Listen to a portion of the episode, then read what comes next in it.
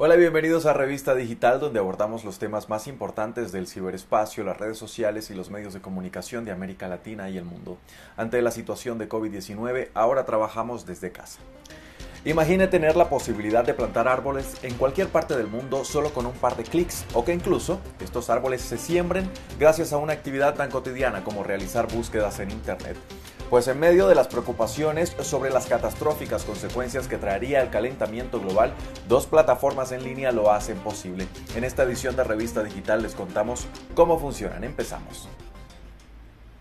Cada vez son más frecuentes las advertencias de que si no hacemos nada para reducir las emisiones de dióxido de carbono, nos enfrentaremos a las catastróficas consecuencias del calentamiento global.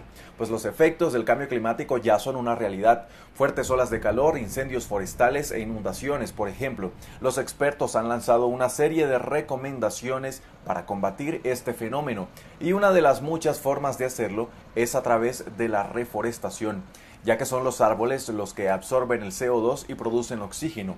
Y aunque no todo el mundo tiene acceso a una porción de tierra para sembrar un árbol, en Internet existen diversas soluciones para hacerlo a distancia.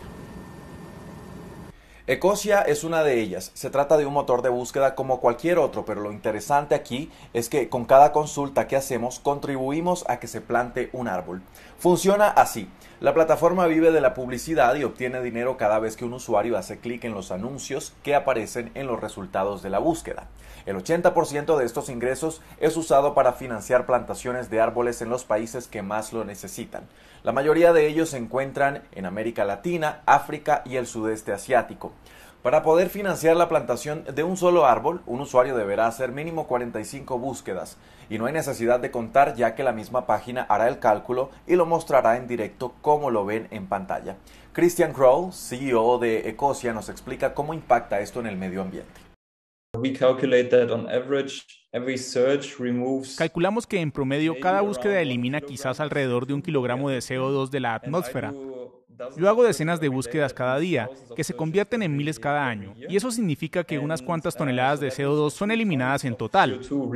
En Alemania la huella de carbono promedio por persona es de 11 toneladas, así que cuando se eliminan varias de estas toneladas, hay en realidad un gran impacto cuando se trata de luchar contra el cambio climático. Y además de eso, estás ayudando a muchas personas creando un mejor futuro. El propósito de este proyecto no es solo luchar contra las emisiones de carbono.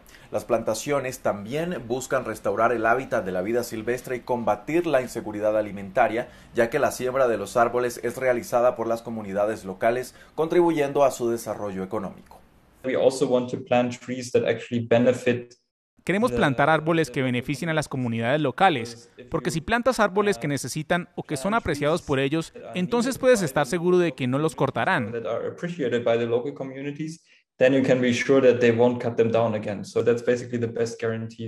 Así que esa es la mejor garantía que tienes de que tu proyecto es verdaderamente exitoso. Cuando un pueblo entero hace esto, escuchas historias de cómo animales en peligro de extinción regresan o cómo los ríos están fluyendo otra vez, o que la gente ha vuelto a generar ingresos.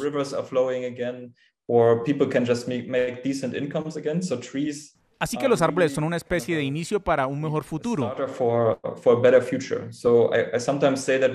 A veces decimos que no estamos sembrando árboles, sino esperanza.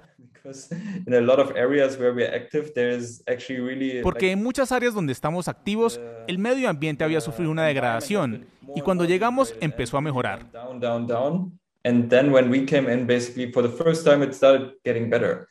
Otra pionera en la siembra de árboles a distancia es Tridom, una plataforma que se presenta como la primera en la web para plantar de forma remota. Aquí los usuarios pueden comprar la especie de su preferencia y que esté disponible según la zona geográfica. La tecnología juega un papel importante en este proceso. El árbol es fotografiado, geolocalizado y monitoreado a lo largo de su existencia. Y es una opción que puede ofrecerse a alguien más a manera de regalo. Durante el proceso se puede ver cuán útil ha sido para el medio ambiente o para las comunidades que lo cuidan. Por ejemplo, puede mostrar la cantidad de dióxido de carbono que ha absorbido. Así nos lo explica Emma Sintes, directora de comunicaciones de Tridom en España. Todas las informaciones de una vez que tú hayas plantado tu árbol se vendrán resumidas en el diario del árbol, es decir, una página eh, dedicado solamente, exclusivamente a tu árbol, donde recibirás notificaciones sobre el proyecto que forma parte, la geolocalización del árbol, eh, digamos, cómo afecta eh, la plantación a las comunidades locales.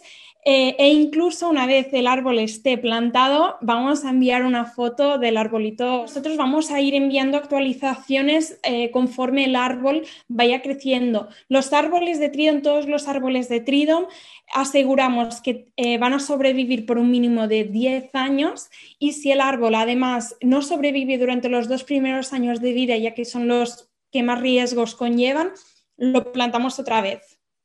Según la página web, una vez que se compra el árbol puede tomar entre unas semanas o varios meses antes de que esté listo para ser plantado. Tridom nos permitió explorar cómo funciona el proyecto. Recibimos un árbol de cacao que se encuentra en Camerún. Al momento de grabar este programa, el diario del árbol indicaba que todavía era un pequeño brote ubicado en un vivero y que tan pronto como fuera trasplantado se publicaría una fotografía, además de historias y curiosidades sobre el país donde se encuentra y los agricultores que lo cuidan. De esta manera despedimos Revista Digital. Recuerde que si quiere repetir esta u otra emisión de nuestro programa lo puede hacer a través de nuestra página web www.france24.com.